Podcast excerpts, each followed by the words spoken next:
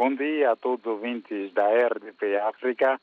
Aqui em São Tomé, nesta manhã, estamos com uma temperatura uh, máxima de 29 graus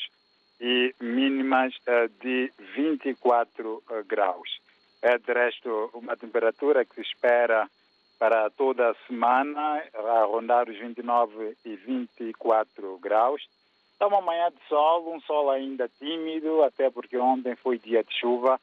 mas espera-se que uh, possa ter muito sol no dia de hoje. E quanto às notícias, uh, vai de facto, está de facto a marcar a atualidade a mudança na direção do Sindicato dos Jornalistas São Tomenses, no último sábado, esta classe realizou o seu sexto congresso e culminou com a eleição do técnico, o operador da imagem da televisão são tomense, Jorge Duó, que foi eleito por aclamação como novo presidente do Sindicato dos Jornalistas São Tomenses. Em entrevista à RDP África, já definiu algumas das suas prioridades e posições.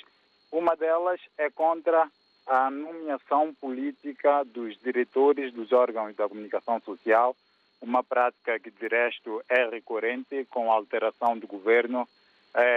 das primeiras medidas que os executivos tomam a nomeação ou a exoneração também de diretores dos órgãos da comunicação social pública, nomeadamente a televisão, a rádio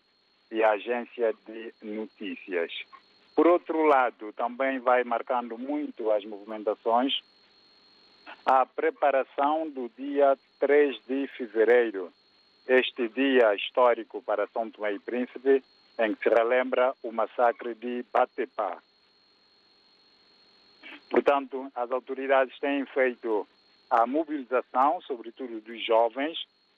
para participarem na tradicional marcha que sai desde a cidade de São Tomé, a capital, até Fernão Dias, numa, uh, com uma grande participação, sobretudo da juventude, que vão homenagear os uh, uh, são tomenses que tombaram em 3 de fevereiro de 1953, vítimas do então regime esclavagista que perdurava no mundo e também em São Tomé e Príncipe. 3 de fevereiro é feriado nacional e uh, todo o público tem sido mobilizado para participar neste ato. Fora uh, da imprensa, mas muito nos bastidores,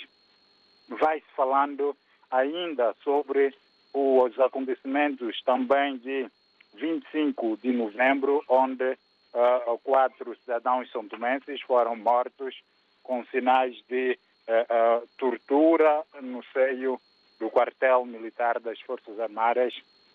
um acontecimento que continua a chamar a atenção da sociedade santomense e também da comunidade internacional. Aguarda-se a qualquer momento os resultados do inquérito que tem sido desenvolvido pela Polícia Judiciária santomense com a colaboração da Polícia Judiciária Portuguesa.